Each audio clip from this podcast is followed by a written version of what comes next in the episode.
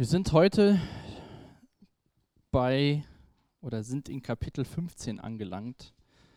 Ähm, schauen uns heute das Kapitel 15 an. Aber letztes Mal, als wir zusammen waren, ging es in Kapitel 14 ähm, um eine Geschichte, wo Abraham seinen Neffen ähm, gerettet hat. Ich mache das nochmal an, das Bild kommt gleich. Ist, ist in Ordnung. Achso, ja. Also in Kapitel 14 hat Abraham Lot gerettet. Lot war ja nach Sodom gezogen, als Abraham und er wieder ins Land kamen. Hat gesehen, da war alles schön grün und wollte mit seinen Herden da hingehen. Dann gab es da einen Aufstand und es gab Krieg. Die Städte wurden geplündert und alle Menschen wurden gefangen genommen, inklusive dem Lot. Einer der Männer ist entkommen, hat Abraham die Nachricht überbracht, dass sein Neffe in Gefangenschaft ist. Und Abraham hat sofort reagiert, hat sich Leute geholt und ähm, ist den Lot hinterhergezogen, beziehungsweise den König, die den Lot in Gefangenschaft genommen. Hat den Krieg erfolgreich geführt, hat nicht nur Lot befreit, sondern alle anderen Menschen auch. Plus er hat alles das zurückerobert, was die Könige den Städten geplündert hatten. Und auf diesem Heimweg von diesem Sieg begegnet der Abraham zwei, zwei Königen. Einmal dem König von Sodom, der erstmal dankbar war, dass die Menschen wieder da sind, hat gesagt, hier, du kannst alles, was du erobert hast, kannst du behalten. Lass nur die Menschen wieder nach Hause gehen. Und dann ist Abraham noch dem König Melchisedek begegnet. Das hatten wir uns beim letzten Mal ein bisschen genauer angeschaut, wer Melchisedek ist und dass Melchisedek in Kurzform ein Bild für Christus ist. Und Abraham hat Melchisedek in dem Sinne gesegnet, dass er ihm von seinem eroberten Reichtümern was gegeben hat und Melchisedek im Gegenzug Abraham auch gesegnet hat, ihm Brot und Wein gereicht hat. Abraham hat dann, Abraham hat dann am Ende von Kapitel 14 einen Altar gebaut und Gott angebetet. Und das ist so die, die Situation, wo wir jetzt heute einsteigen in den Text, dass Abraham siegreich von einem Krieg gekommen ist, dass sein Neffe wieder in Sicherheit ist. Er hat Gott angebetet. Und dann schauen wir mal, was in Kapitel 15, Vers 1 steht. Danach sprach der Herr in einer Vision zu Abraham: Hab keine Angst, denn ich will dich beschützen und dich reich belohnen. Nun kommt der Abraham von einem Sieg. Der war ziemlich, was wir lesen, keine Verluste. Und Gott spricht ihm und sagt, hab keine Angst. Wir sehen auch heute in dem Kapitel, gerade in dem Anfang, dass Gott sich Abrahams Sorgen und Zweifel über seine Kinderlosigkeit annimmt aber er beginnt diese Unterhaltung, die wir hier heute sehen, zwischen Gott und Abraham, das ganze Kapitel durch, mit einer Aussage, hab keine Angst, denn ich will dich beschützen und reich belohnen. Warum spricht Gott diese Worte, hab keine Angst, nachdem Abraham von einem Sieg erfolgreich zurückgekehrt ist? Nun, wie das so ist, wenn man Krieg führt, keiner verliert gerne. Und so denke ich, dass der Abraham Angst hatte vor einem Vergeltungsschlag der Könige, wo er seinen Neffen von befreit hat. Abraham war zu einem Feind geworden von anderen Königen, weil er in den Krieg gezogen ist. Und Gott spricht, hab keine Angst, denn ich will dich beschützen. Immer wieder sehen wir in dem Leben von Abraham, dass Gott ihn immer wieder an diese Dinge erinnert, die Gott zu ihm gesprochen hat gerade so in Kapitel 12, diese ersten drei Verse, wo Gott sagt, was er mit Abraham vorhat. Und auch hier sagt er wieder, hab keine Angst, ich bin bei dir. Zieh los, ich werde dir den Weg zeigen, wo es hingeht. Und dann sagt er auch, ich werde dich reich belohnen. Als der König von Sodom zum Abraham gesagt hat, hier, du kannst allen Reichtum haben, Hauptsache die Leute sind wieder gesund zurück, hat er gesagt, ich will nichts davon haben in dem Sinne hat er sich nicht dafür bezahlen lassen, was er getan hat. Er wollte seinen Neffen retten. Und jetzt sagt Gott ihm, ich werde dich belohnen, Abraham. Und das dürfen wir auch wissen, dass Gott mit uns ist. Dieses Hab keine Angst lesen wir ganz oft in der Bibel. Dass Gott sagt, fürchte dich nicht, hab keine Angst. Und auch, dass Gott dich und mich belohnen will, lesen wir immer wieder in der Bibel. Gerade auch im Neuen Testament. Und so ist es doch oftmals bei uns so, dass wir das vielleicht wissen, aber doch gerne den Applaus der Menschen haben für das, was wir tun. So wie der König von Sodom zum Abraham geht und sagt, hier, vielen Dank, du kannst alles haben. Und wir sehen, wie Abraham lernt, im Glauben zu wandeln. Wir, wir sehen, was er in Ägypten falsch gemacht hat, dass er dann jetzt später sich besser verhält und besser handelt. Aber wir sehen auch, dass dieses Leben im Glauben, ja, ich will nicht sagen eine Achterbahnfahrt ist, aber immer ein Auf und Ab ist. Denn schaut mal, was, je nachdem, was für eine Übersetzung ihr habt, gibt es Vers 2 und 3 extra oder auch die beiden sind zusammengefasst. Ich lese auf jeden Fall Vers 2 und Vers 3. Nachdem Gott ihm das sagt, entgegnete Abraham, O allmächtiger Herr, was wirst du mir geben, wenn ich kinderlos bin? Da du mir keine Kinder geschenkt hast, wird mich mein Verwalter Elisär von Damaskus beerben. Abraham ist siegreich. Gott sagt, hab keine Angst, du wirst, ich, ich werde dich belohnen. Abraham hat das Versprechen wahrscheinlich noch im Hinterkopf, dass Gott ihn zu einer großen Nation machen will, dass er ihm viele Nachkommen schenken will. Und dann sagt Abraham, Herr, was willst du mir geben, wenn ich kinderlos bin? Vielleicht kennst du das bei dir aus dem Leben, dass du vielleicht freitags hier sitzt oder du liest deine Bibel morgens oder abends, sonntags im Gottesdienst und sagst, ja, es ist voll toll, es macht voll Sinn. Das, was Gott in der Bibel sagt, das kann ich voll annehmen. Ich kann das glauben. Und dann kommt der Montag oder der Dienstag, dann kommt eine Situation, dann denkst du so, was soll das jetzt? Wie soll das jetzt werden? Da kommen so diese Alltagssorgen in das Leben. Und man verliert irgendwie so den Blick und denkt so, und jetzt? Ist das jetzt wirklich so? Allmächtiger Herr, was willst du mir geben, wenn ich kinderlos bin? Gott hat schon mehrmals ihm gesagt, dass er zu einer großen, dass er ein Vater von einer großen Nation werden wird. Und ich kann mir vorstellen, dass die Stimme vom Abraham so ein bisschen verzweifelt war. Dass er wirklich Gott die Frage stellt aus Verzweiflung, was willst du mir schenken? Was soll meine Belohnung sein? Damals war der Zustand von Kinderlosigkeit nicht angesehen. Seine Frau konnte keine Kinder kriegen. Beide waren zu dem Zeitpunkt schon alt geworden. Vielleicht war es das eine, was Abraham sich sein ganzes Leben lang gewünscht hat, Nachkommen zu haben. Und so drückt er diese Verzweiflung aus und sagt, Herr, was, was willst du mir schenken? Ich habe doch nur den Elisär von Damaskus. Und das war ganz typisch damals, dass wenn es keine Kinder gab, dass die Verwalter am Hof alles geerbt haben. Und so war für Abraham die einzige Möglichkeit, wie das hier endet, dass sein Verwalter seinen ganzen Besitz erbt.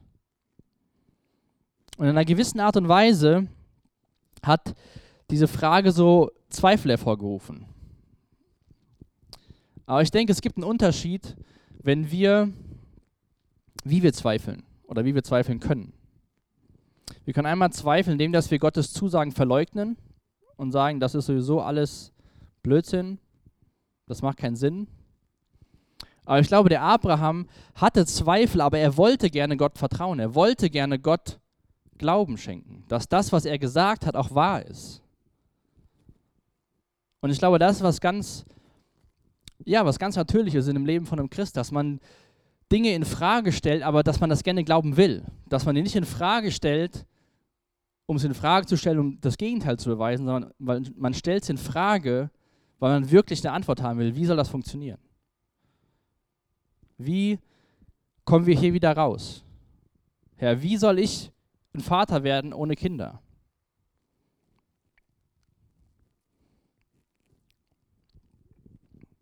Jetzt schaut mal in Vers 4 und Vers 5 wie Gott auf diese Frage und auf diese Aussage reagiert. Da sprach der Herr zu ihm, Nein, dein Verwalter wird dich nicht beerben. Du wirst einen Sohn bekommen, der dein Erbe sein wird.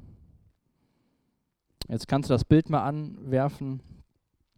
Der Herr führte Abraham nach draußen und sprach zu ihm, schau hinauf zum Himmel. Kannst du etwa die Sterne zählen? Dann versprach er ihm, so zahlreich werden deine Nachkommen sein. Und ich weiß nicht, welches Bild der Abraham an dem Abend gesehen hat, aber es waren wahrscheinlich viele Sterne, die er gesehen hat. Nachdem Abraham sagt, Herr, wie soll das werden? Ich, hab, ich bin kinderlos, meine Frau kann keine Kinder kriegen. Es wird einfach an den Verwalter übergehen. Dann ruft Gott ihn raus und sagt, schau dir die Sterne an. So viele Nachkommen wirst du haben. Wie geht Gott hier mit dieser Frage von dem Abraham um? Abraham sieht sich, sieht seine Frau, sieht, dass es keine Möglichkeit gibt, Kinder zu kriegen sieht auch sein Alter. Und Gott ruft ihn raus und sagt, schau zum Himmel. Im Endeffekt, hier schaut er auf die Sterne, aber schau zum Himmel, schau zu mir, schau, was ich kann. Schau nicht auf das, was du kannst. Oder was in deinen Fähigkeiten, in deinen Möglichkeiten liegt. Ich weiß nicht, wenn du Gott Fragen stellst, wo du nicht weißt, wie es werden soll, was deine Einstellung dabei ist in der Art und Weise, wie du die Fragen stellst. Ich weiß nicht, ob Abraham erwartet hat, dass Gott ihm den Sternenhimmel zeigt und sagt, so groß wird deine Nachkommenschaft sein. Und eine Sache, die ich hoffe, die wir auch gerade durch das erste Buch der Bibel sehen, dass wir erkennen, wer Gott ist. Weil, so ein, weil das Bild, was wir von Gott haben, ist total wichtig für so viele Bereiche in unserem Leben. Wenn wir Fragen haben oder diese Zweifel haben und sie sich gar nicht verstehen können, aber es gerne verstehen wollen, und uns dann einen Lehrer vorstellen. Sorry an alle, die Lehrer werden wollen oder so. Aber so ein Lehrer aus der Schule vorstellt, der dann sagt, ach Laura, hast du dich im Unterricht aufgepasst? Ich habe das schon so oft gesagt, hier ist das Buch, bring es dir selbst bei.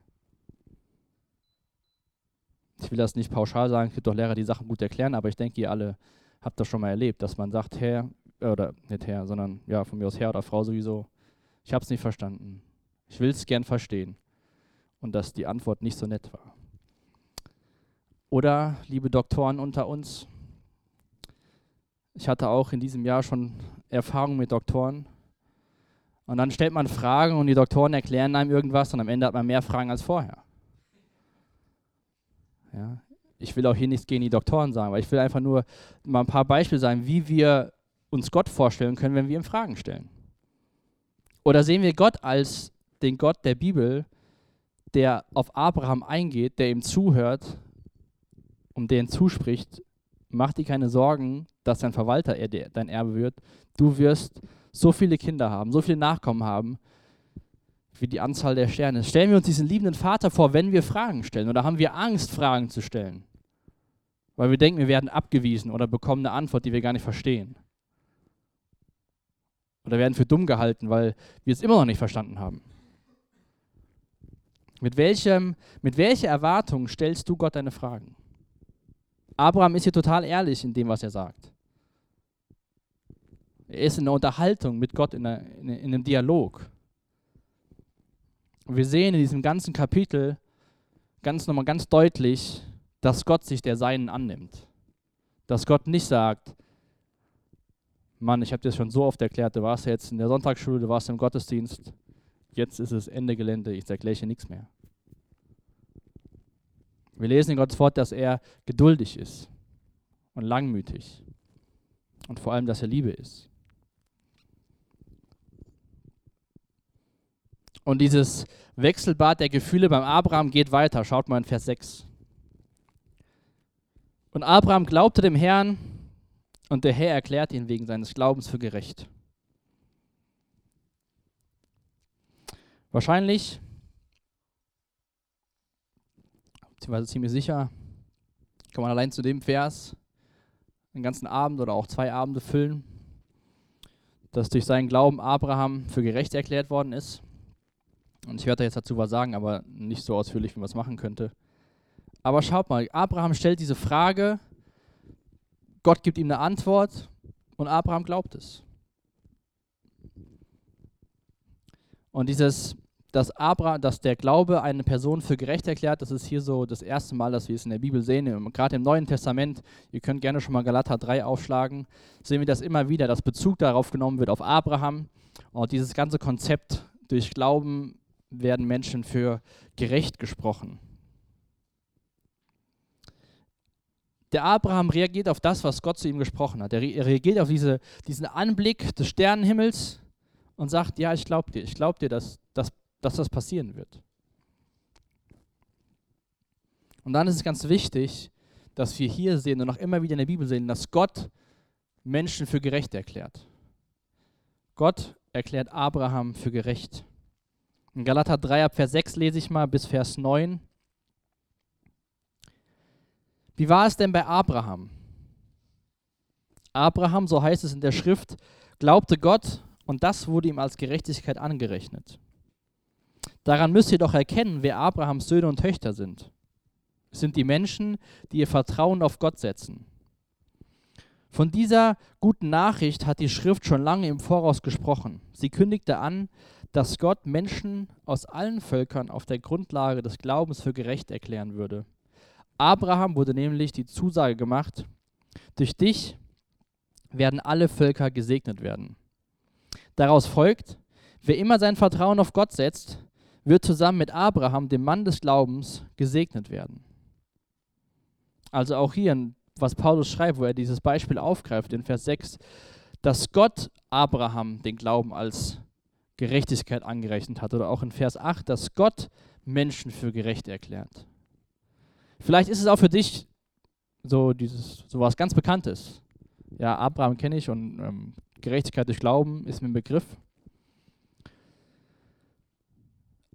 Aber wie sieht dein Montag bis Freitag, Samstag, Sonntagnachmittag aus? Ist das was, was du sagst, ja, ich weiß, Glaube spricht mich, Gott spricht mich durch Glauben gerecht? Oder versuchen wir trotzdem immer wieder, uns selbst für gerecht zu sprechen, beziehungsweise Gott Argumente zu liefern, dass er uns ja gerecht sprechen kann und uns am besten noch belohnt und uns Dinge schenkt? Es sind oftmals Dinge, die man vielleicht schon oft gehört hat, aber sie immer wieder neu verstehen muss.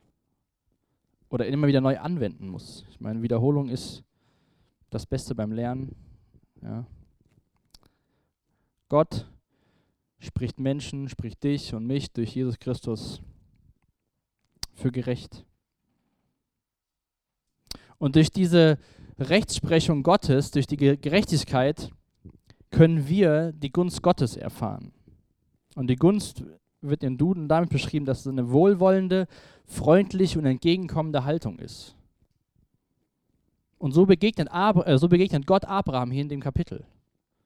Er ist wohlwollend, freundlich und entgegenkommend. Er ist nicht ablehnend und negativ eingestellt, weil Abraham wieder Fragen hat und Dinge nicht versteht und anzweifelt, dass er wirklich Vater von einer großen Nation wird. Und ich denke, immer wieder können Lebensumstände von uns dazu führen, dass wir so Fragen stellen wie Abraham hier. Und wir sehen auch, dass nicht nur bei Abraham, auch bei anderen Menschen, bei Mose, der hat Gott in Frage gestellt, dass er es gar nicht machen kann, weil er ist kein Redner, Thomas bei Jesus sagt, ich kann gar nicht glauben, dass Jesus wirklich auferstanden ist, ich will ihn sehen, ich will seine Wunden anfassen. Wenn wir die Psalmen von David lesen, ist nicht immer alles, ja, ich habe das voll verstanden und danke, sondern da sehen wir auch Verzweiflung. Aber Verzweiflung, die glauben will, nicht Verzweiflung, die ablehnt. Ich glaube, das ist der, der Unterschied. Vom Grundsatz her zu wissen, Gott meint es gut, Gott ist für uns gestorben, wir haben eine Hoffnung, wir haben eine Ewigkeit. Und die Fragen, die aufkommen, zweifeln nicht an der Hoffnung, die wir haben, sondern wie das aussieht von Montag bis Samstag. Wie das umsetzbar ist, was Gott in seinem Wort schreibt und die Zusagen, die Gott uns gibt, diese wohlwollende, freundliche und entgegenkommende Haltung Gott uns gegenüber. Diese moralische Lebenseinstellung, dass wir sagen, weil wir das und das und das machen, sind wir gute Menschen, das geht mir immer wieder so und ich gehe mal davon aus, dass du auch immer wieder so denkst zwischendurch. Wenn nicht, kannst du mir nachher dabei helfen, wie ich das nicht mehr mache. Aber wenn wir so leben, entfernen wir uns, glaube ich, von dieser Gunst Gottes, die er uns eigentlich geben will. Dann haben wir nicht den Glauben, durch den Gott uns gerecht spricht, sondern dann haben wir den Glauben plus X, damit Gott uns wohlwollend ist. Gottes Einstellung, Grundeinstellung uns gegenüber ist wohlwollend. Die ist nicht basierend auf Dingen, die wir erledigen, damit seine Einstellung wohlwollend ist, sondern sie ist wohlwollend und entgegenkommt. Und dann ab Vers 7 in unserem Text, in Kapitel 15, von hier an bis zum Ende sehen wir jetzt, wie Gott diesen Bund mit Abraham schließt. Aber auch dieser Verlauf von dem Bund und wie es dazu kommt, sehen wir auch gleich wieder, dass Zwischenfragen kommen. Ich lese mal die Verse 7 und 8 aus Genesis 15. Dann sprach der Herr zu ihm, ich bin der Herr, der dich aus Ur in Chaldea geführt hat, um dir dieses Land zu geben. Das haben wir auch schon öfter gehört, dass Gott ihm sagt, das Land wird dir gehören. Doch Abraham entgegnete, O mächtiger Herr, wie kann ich sicher sein, dass ich es wirklich bekommen werde?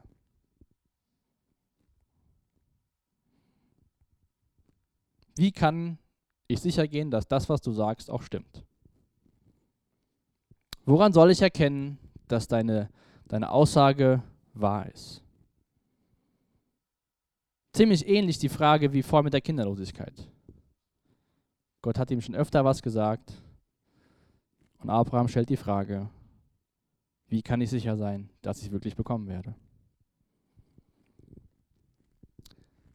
Und wir sehen auch jetzt gleich hier, was in Vers 9 kommt. Gott sagt nicht, Abraham, ich wechsle dich aus gegen einen anderen, sondern Gott macht weiter mit Abraham und Gott führt Abraham dahin zu erkennen, dass alles an Gott hängt im Endeffekt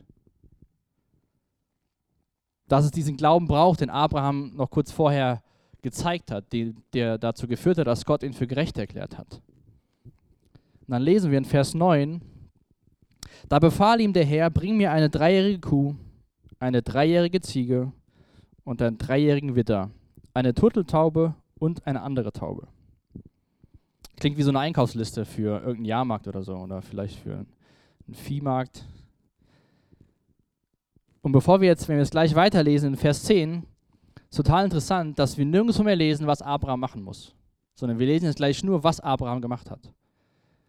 Und was Abraham gleich macht, ich lese das mal in Vers 10. Abraham holte die Tiere und schlachtete sie. Er schnitt sie, jedes einzelne Länge nach durch und legte je eine Hälfte der anderen gegenüber.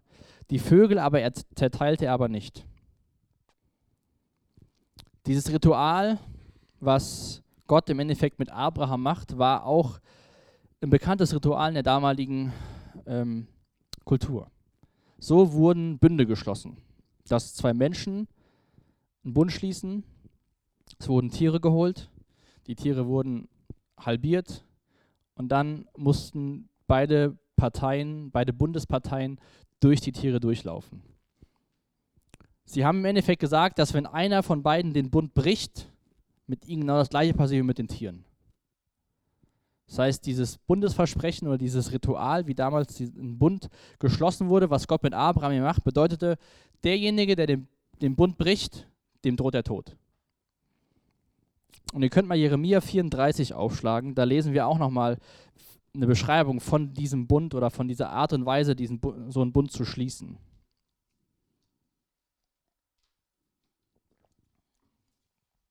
Und hier sehen wir, dass Abraham dieses Vorgehen bekannt war. Das war jetzt nichts Neues für ihn, weil das generell damals so war, dass so ein Bund geschlossen wurde. In Jeremia 34 in Vers 18. Als ihr feierlich, als ihr vor mir feierlich den Bund geschlossen habt, habt ihr ein Kalt in der Mitte durchtrennt. Danach seid ihr zwischen diesen Hälften hindurchgeschritten. Den Männern, die meinen Bund gebrochen haben, soll es nun genauso gehen wie diesem Kalb. Und dann noch ein, zwei Verse weiter steht noch ein bisschen was dazu. Aber das war das Ritual, einen Bund zu schließen. Und so wurde dieser Bund auch als ein eigener Fluch beschrieben, weil jeder, der durchgeht, wusste, sobald ich diesen Bund breche, bin ich tot.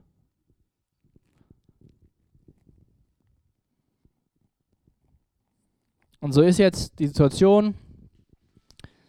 Abraham hat diese Fragen an Gott. Abraham kommt von, diesem, von dem Sieg zurück Gott spricht ihm zu, Gott macht ihm Mut, Gott klärt ihn für gerecht. Abraham hat die Tiere vorbereitet. Und jetzt fehlt ja nur noch eins, dass beide Parteien hindurchlaufen, um diesen Bund zu versiegeln. Ich lese mal die Verse 11 bis 13. Raubvögel stießen auf die Kadaver herab, doch Abraham jagte sie weg. Als die Sonne unterging, fiel Abraham in einen tiefen Schlaf. Während er schlief, befiel eine schreckliche, dunkle Angst. Da sprach der Herr zu Abraham, du sollst wissen, dass deine Nachkommen Fremde in einem fremden Land sein werden. Sie werden 400 Jahre lang als Sklaven unterdrückt werden. Da sehen wir jetzt hier schon Hinweis darauf, dass das Volk Israel in der Sklaverei in Ägypten sein wird für 400 Jahre und dann Mose das Volk wieder aus Ägypten herausführt.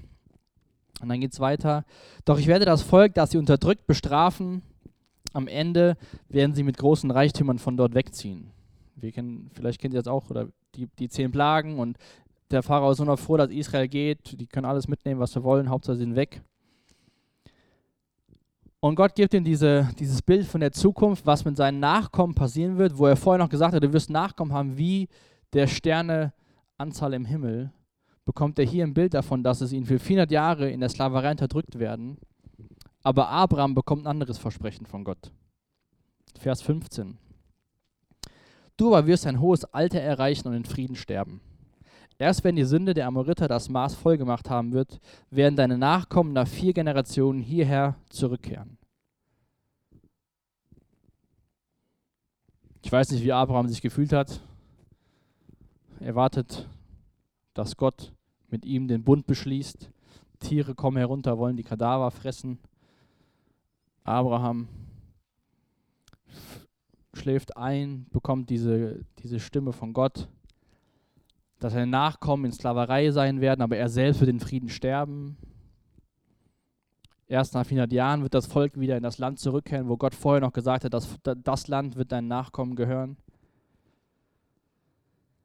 Und dann sehen wir was, was nicht üblich war für die Zeit damals. Ab Vers 17. Als die Sonne untergegangen und es dunkel geworden war, fuhr ein rauchender Feuerofen und eine flammende Fackel zwischen den Hälften der Kadaver hindurch.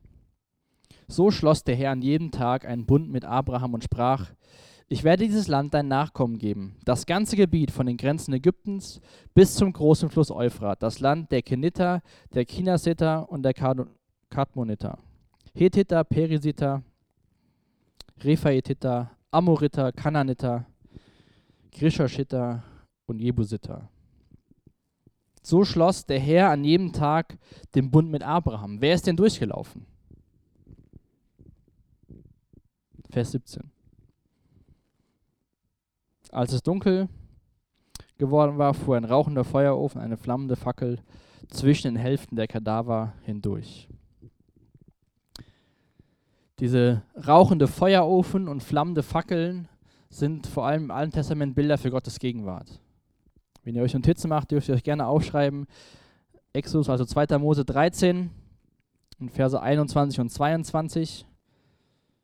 Dann in Kapitel 19, Vers 18, auch in 2. Mose. Und auch in Kapitel 3, in 2. Mose, Vers 4. Vielleicht kennt ihr es auch von der Wüstenwanderung von Israel, wo Gott nachts in der Feuersäule und tagsüber in der Wolke vor ihnen hergezogen ist. Gott ist der Einzige, der diesen Bund beschlossen hat. Gott ist der Einzige, der in diesem Tag zwischen den Tieren hindurchgelaufen ist. Abraham, ich weiß nicht, ob er das gesehen hat oder noch am Schlafen war, aber Abraham ist nicht zwischen den Tieren hindurchgelaufen. Der Bund wird von Gott initiiert. Gott gibt den Auftrag, was Abraham besorgen soll, nachdem Gott Abraham für gerecht erklärt hat. Und Gott ist der Einzige, der diesen Bund beschließt. Er ist nun der Einzige, von dem es abhängig ist, ob der Bund erfüllt wird oder nicht.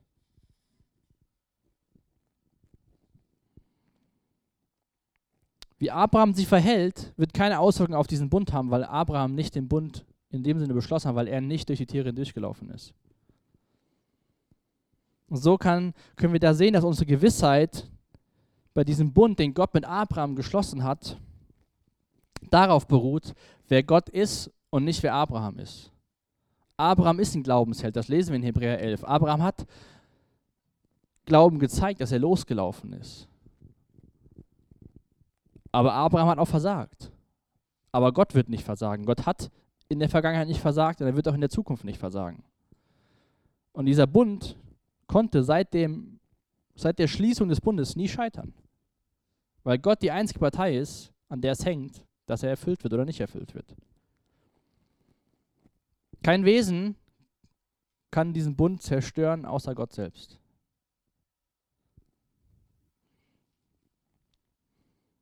Und dann schlag nochmal bitte Galater 3 auf.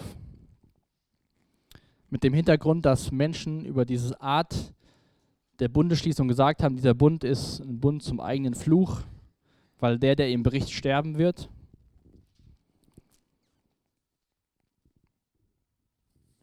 Und in allen Generationen seit Abraham, er und seine Nachkommen und auch die Heiden, auch wir, sind immer wieder gescheitert. Wir hätten diesen Bund nie halten können. Und dann steht in Galater 3, Vers 13, Christus nun hat uns vom Fluch des Gesetzes losgekauft, indem er an unserer Stelle den Fluch getragen hat. Denn, so sagt die Schrift, verflucht ist jeder, der am Pfahl endet. Es gab einen weiteren Bund, an dem wir uns regelmäßig auch im Abendmahl daran erinnern. Dieser Bund konnte auch nur von einer Person besiegelt werden. Gott wusste, dass es notwendig ist, dass sein Sohn am Kreuz stirbt. Die gleiche Notwendigkeit, warum, warum Gott damals diesen Bund alleine beschlossen hat, weil er wusste, dass die Menschen, egal was er ihnen für eine Aufgabe gibt, es nicht einhalten können. Genauso wusste Gott, dass die Menschen es nie schaffen werden, ein perfektes Leben zu führen, sondern dass es jemand geben muss, der den Fluch selbst trägt.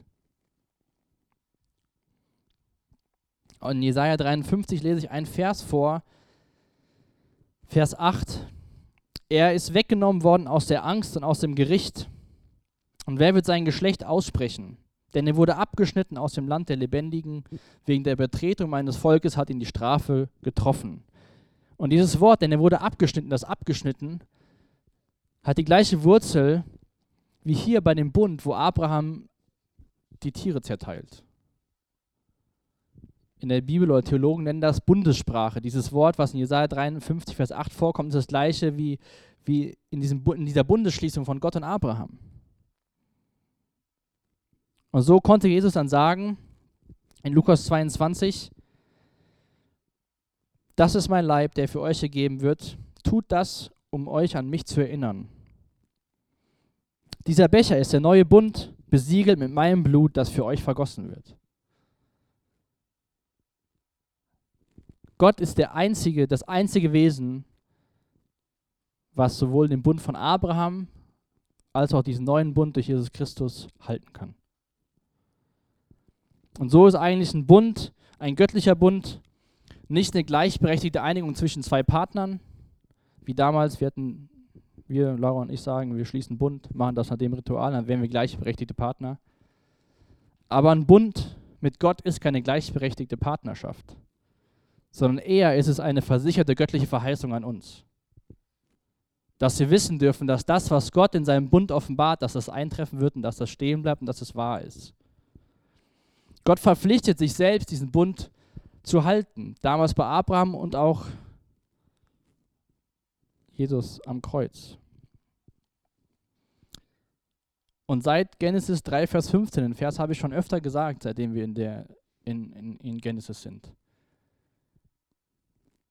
Das war keine unüberlegte Rettungsaktion von Gott, seinen Sohn zu senden, sondern das war geplant von Gott, dass es eines Tages nur eine Lösung gibt, die Menschen zu befreien.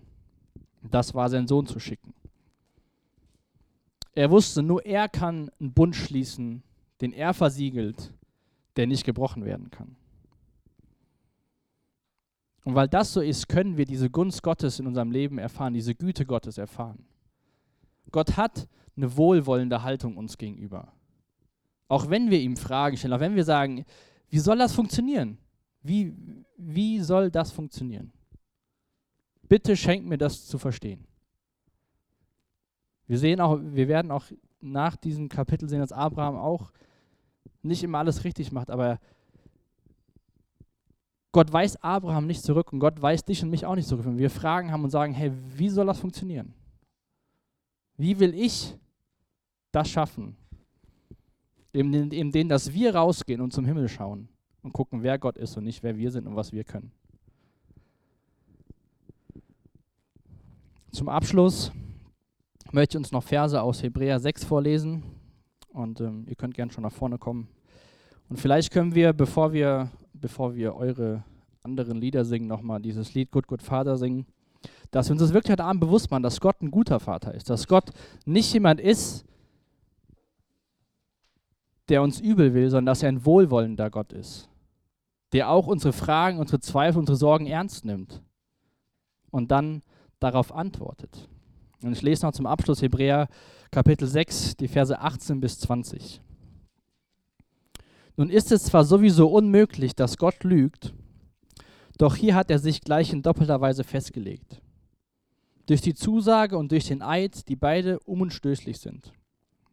Das ist für uns, also für dich und für mich, eine starke Ermutigung, alles daran zu setzen, um uns auf das vorliegende Ziel unserer Hoffnung zu erreichen. Diese Hoffnung ist unsere Zuflucht.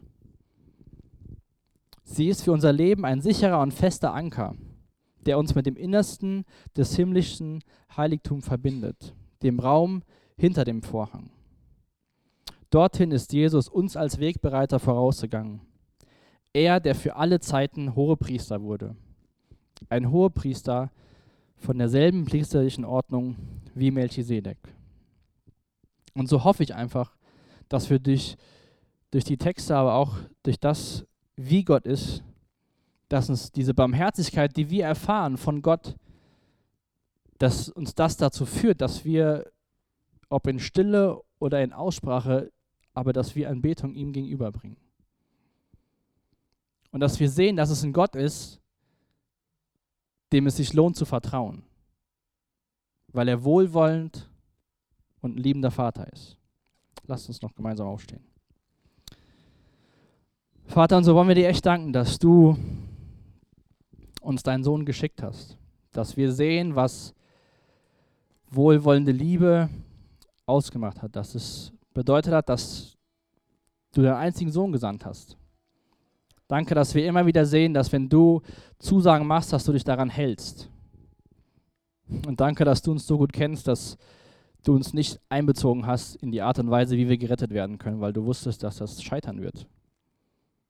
Und du liebst uns und du willst, dass wir die Ewigkeit bei dir verbringen, dass unsere Hoffnung der Name Jesus ist. Und so bete ich heute Abend, dass du das ganz neu in unsere Herzen sprichst und versiegelst mit deinem Geist, Jesus. Dass wir auf dieses Ziel hinzulaufen dürfen, weil du den Lauf vollendet hast. Weil du es vollbracht hast, Jesus. Danke, dass wir nach dem Kreuz leben dürfen, dass wir auf das Kreuz schauen dürfen und sehen dürfen, was passiert ist und was vollbracht ist. Danke, dass wir wissen dürfen, dass du lebst, dass du beim Vater bist, dass du für uns eintrittst. Und danke, dass dein Blut ausreichend ist. Und dass wir glauben dürfen, glauben können und dass du unsere Gerechtigkeit bist. Danke, dass du ein guter und ein liebender, ein wohlwollender Vater bist. Amen.